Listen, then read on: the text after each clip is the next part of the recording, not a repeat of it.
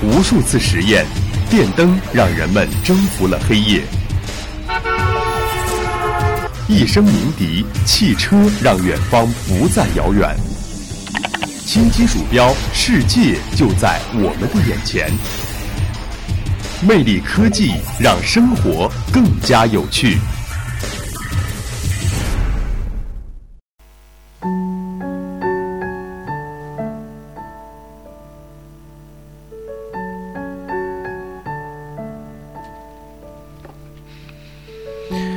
朋友们，大家好，欢迎走进今天的魅力科技，我是李健。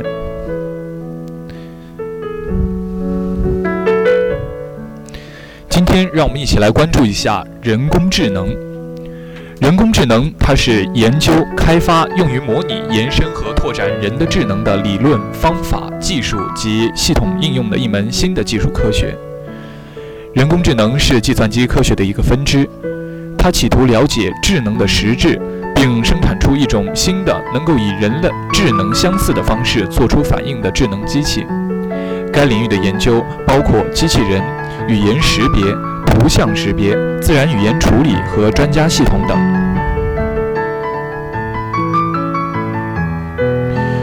人工智能从诞生以来，理论和技术日益成熟，运用的领域也不断扩大。可以设想，未来人工智能带来的科技产品。将会是人类智慧的容器。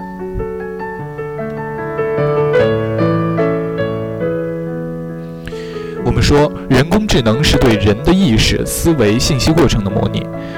人工智能它并不是人的智能，但是人工智能能够像人那样思考，也可能超过人的智能。哎，在大家的智能手机里，想必都有一个语音助手吧？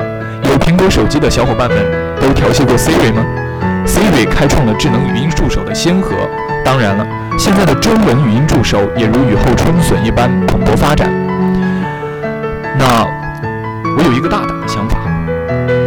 Siri 你有男朋友吗？嗯，想必 Siri 会给你一个有趣且满意的回答。在我们与 Siri 互动的同时，你想过和语音助手谈恋爱吗？哎，现在已经有这样的设备。它是人形智能电子管家，能够和人实时交流。它会关心你，记录下你说的话。你回家时，它会说“欢迎回家”，还会卖萌耍宝，还能跳舞，简直是完美的女朋友。好吧，抛开机器人不谈，和机器人谈恋爱或者和人工智能谈恋爱，其实一直被科学界争论至今。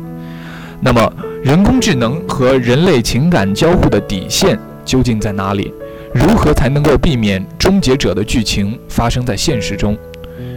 随着现在阿尔法狗战胜了世界上的围棋九段大师们，我们更要思考人工智能的底线在哪里。想必大家都看过那部暖心的机器人电影《瓦力》吧？两个机器人的感情是不是看哭了很多人呢？但是我们想想，如果把其中的一方换成人类呢？人与机器人谈恋爱。且不说伦理纲常，我们都知道，虚拟的恋人他不会发脾气，不会任性，更不会作，体贴聪明，还不会生病。但是，AI 能够独立思考的哪一步，现在的我们还无法断言。但有一个十分经典的争论值得我们思考，就是 AI 或者是机器人懂得什么是爱吗？我想。直到最后，我们都无法真正得到这个答案，因为我们不可能成为机器人，也不可能用机器人的思维来思考问题。但是，那一天到来之前还有很久，我们还有很长的时间去思考，不是吗？